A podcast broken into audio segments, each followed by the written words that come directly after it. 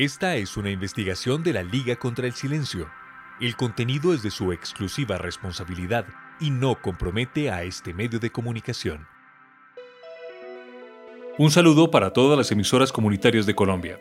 Este es un reportaje de Rutas del Conflicto Mongabay Latinoamérica y la Liga contra el Silencio para el Antivirus, informativo de Fede Medios.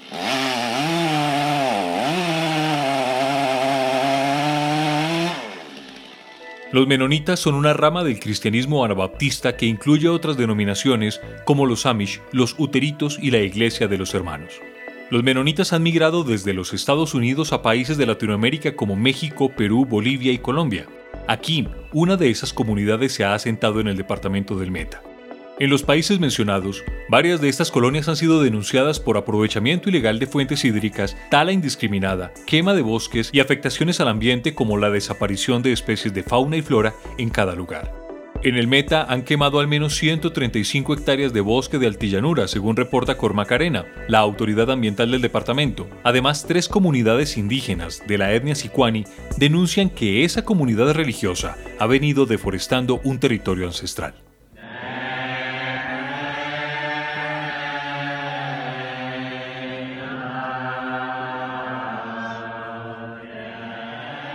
Este territorio ancestral reclamado por los Sicuani desde 2017 está en La Cristalina, una vereda del municipio de Puerto Gaitán, en el Meta. Allí llegó hace seis años una comunidad menonita que ha comprado más de 29.000 hectáreas de tierra en la zona. Del paisaje desaparecieron los árboles prácticamente y ahora predominan a la vista los cultivos de arroz y soya, además de los caminos que han construido y los postes que sostienen 41 kilómetros de alumbrado tendidos por ellos. El equipo periodístico de Rutas del Conflicto Mongabay y la Liga contra el Silencio visitó esos predios para conocer la situación. Solo pudo ingresar al lugar acompañado de un miembro de la comunidad y con la supervisión permanente de la abogada que asesora a los menonitas. No permitieron grabar ninguna entrevista. Pilar Puentes, periodista de Rutas del Conflicto, explica el porqué de esa decisión. La comunidad menonita no dejó hacer ningún tipo de grabación, ni en audio ni en video, bajo la justificación que todos sus integrantes no hablan un español fluido y no querían salir en ningún medio de comunicación cometiendo algún error gramatical o algo así. Los periodistas fueron recibidos en Liviney, una finca de 3.000 hectáreas, Abraham Leven, un líder menonita de la zona, asegura que su presencia no ha afectado los bosques.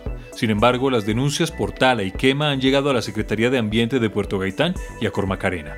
Quienes se han visto más afectados son los miembros de las comunidades indígenas Sicuani de Barrulia y Huitzulivo y Tzabilonia, quienes volvieron a Puerto Gaitán entre 2009 y 2011 después de ser desplazados y torturados por colonos y militares en acciones conocidas como las jaramilladas.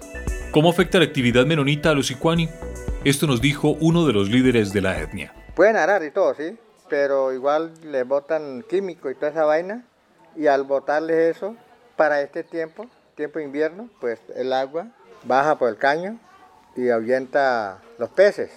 Y aún pues como nosotros no, no tenemos, por ejemplo, que digamos agua ahí en la casa, toque a los caños, daña el agua y eso es lo que se ha visto en estos momentos. En marzo de este año, la Secretaría de Ambiente de Puerto Gaitán visitó el territorio menonita, motivado por las denuncias.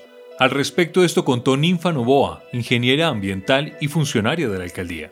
Bueno, a nosotros la primera denuncia que nos llegó fue en el mes de marzo, a comienzos del mes de marzo de este año, eh, y esta denuncia nos llegó a través de la Policía Ambiental del municipio. Y de acuerdo a esa denuncia, eh, fuimos a hacer una inspección ocular eh, con Cormacarena y con la policía a los dos a los dos predios donde están la comunidad menonitas acá en el municipio de Gaitán. Después de esta visita, la comunidad sicuani dice que no ha tenido más noticias de las autoridades municipales, aunque ellos siguen denunciando. Cormacarena tiene abierto un proceso en contra de los menonitas por tala indiscriminada y quema a cielo abierto de las 135 hectáreas de bosque de galería ya mencionadas.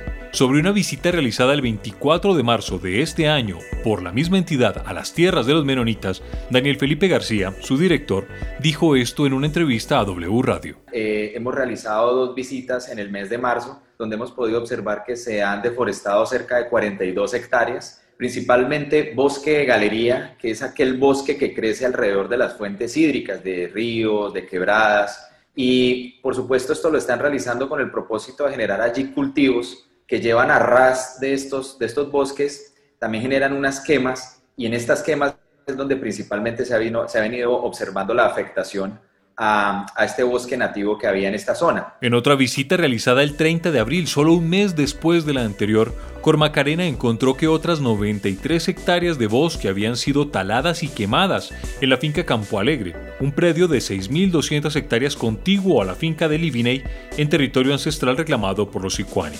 Ese día decomisaron maquinaria y suspendieron los permisos.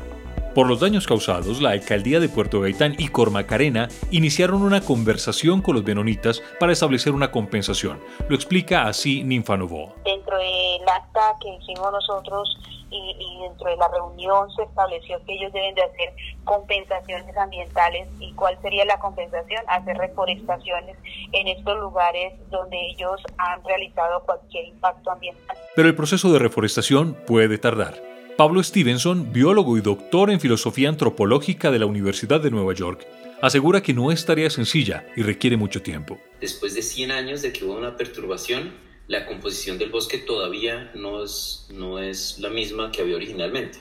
Entonces se entiende que pues, posiblemente sean 200 años o algo de esta índole para que un bosque que es talado se recupere totalmente y pues en este momento que está la humanidad, pues darnos el lujo de talar cosas para ver si de pronto en 200 o más bien en 300 se va a recuperar, pues es un poquito como, como irresponsable. Y no solo es eso. Los expertos también explican que el tiempo no es el único factor. La siembra de árboles requiere estudios rigurosos y cuidados que empiezan por la recuperación del suelo. Sin embargo, el tiempo es algo que también necesitan las comunidades Icuani. Mientras que los menonitas llegaron al territorio en 2016, los Sicuani, la comunidad de Huitzulivo había presentado la primera solicitud sobre ese mismo terreno a la Unidad de Restitución de Tierras en 2013. La respuesta es que no era competencia de la entidad. De esta forma lo relata el líder Sicuani. Eh, a la Agencia Nacional de Tierra empecé yo en el 2013, la unidad de restitución, sí señor. Y eso fue un... llevé yo la solicitud en un congreso que hubo en Villavicencio para ese año en el Parque Sicuani. Y pues la solicitud recibieron igual, pero ellos no me podían eh, colaborar en ese caso, que tocaba pasar o llevar la solicitud a Bogotá. Bueno, y empecé desde 2016, la primera eh, solicitud que llevé a Bogotá. La tierra que hoy ocupan los menonitas, reclamada por los Icuani, ha sido escenario del conflicto colombiano y pasó por las manos de personajes vinculados al narcotráfico. Pero esa historia será contada en otra entrega.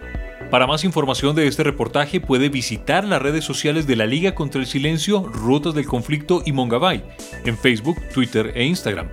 En todas nos encontrarán como Liga No Silencio, Rutas Conflicto y Mongabay Latam. La Liga y sus aliados están dispuestos a escuchar sus denuncias. Combatimos la censura y el silencio, pero solo podemos hacerlo con su ayuda. Ingrese a nuestro sitio web www.ligacontralsilencio.com o envíenos un correo a redes. De nuevo, un saludo a todas las emisoras comunitarias del país y a quienes siguen en su sintonía.